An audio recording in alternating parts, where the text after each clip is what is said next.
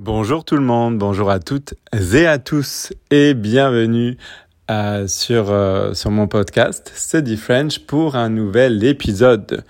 Je vous avais annoncé une surprise, euh, donc je, je, vous, je vous fais part de cette surprise très très rapidement. alors, en fait, la surprise, c'est que à partir de l'épisode prochain, à partir du, du prochain épisode, je vais faire des, euh, des épisodes un petit peu différents. Euh, ce seront euh, des histoires sur des faits de société, sur des faits historiques, sur, sur l'art, sur, sur plein de sujets très très intéressants. Et en fait, le but, c'est de vous faire écouter ces histoires pour apprendre le français de manière inconsciente, de manière subtil, entre guillemets, de manière naturelle, de manière fluide. Euh, le but, c'est vraiment que vous appreniez le français tout en prenant du plaisir, tout en vous amusant, tout en écoutant des sujets qui, euh, je l'espère, vous intéresseront. Et euh, évidemment, avec ces, sujets, ces thèmes, il y aura des transcriptions. donc beaucoup de personnes ont déjà euh, laisser leur email pour recevoir les transcriptions. Donc vous pouvez le faire dans, dans la description euh, euh des épisodes de, de, mon podcast. Et à partir de, du prochain épisode, donc je mettrai les transcriptions et je voilà, je mettrai les transcriptions à disposition pour ce nouveau format de podcast pour euh, cette nouveauté, pour ce changement. Donc j'espère que ça va vous plaire. En tout cas, moi j'ai vraiment hâte. Euh, donc c'est aujourd'hui c'est le dernier épisode avec ce, ce, cet ancien format et on va parler de sept mots familiers euh, à connaître en français. Vous êtes prêts? C'est parti. Alors le premier mot dont je voulais vous parler, c'est pour parler pour dire argent. En fait, souvent en français on dit fric. Fric, F-R-I-C. Donc c'est un mot familier et donc on l'emploie à la place euh, du mot argent parfois. Donc pour parler d'argent, on parle de fric. Exemple en contexte, euh, j'ai plus de fric, est-ce que tu peux me dépanner s'il te plaît? J'ai pas assez de fric pour euh, payer l'essence de ma voiture, est-ce que tu peux m'aider? Etc. etc. Donc ça remplace argent, mais c'est un mot familier, euh, attention. Voilà. Ensuite, euh, on a le mot bouquin. Bouquin, B-O-U-Q-U-I-N. Donc B-O-U-Q-U-I-N, bouquin. Ça veut dire livre, en fait. Donc c'est un mot familier pour dire livre. Euh, exemple en, en contexte, j'ai lu le dernier bouquin de J.K. Rowling.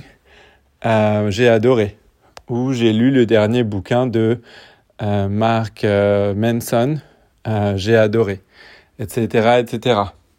Est-ce que tu peux me prêter un bouquin, s'il te plaît? J'ai besoin de, de, de, lire en ce moment. Voilà. Est-ce que tu as un bouquin sur les sciences de la vie et de la terre, par exemple? Voilà, donc en fait, c'est un mot familier pour, pour dire livre, tout simplement. ensuite, Troisième mot, donc euh, pour dire voiture, on a un mot familier et c'est bagnole. Donc bagnole, B-A-G-N-O-L-E. Je répète, B-A-G-N-O-L-E. Bagnole, une bagnole, c'est féminin comme voiture et c'est la version familière de voiture.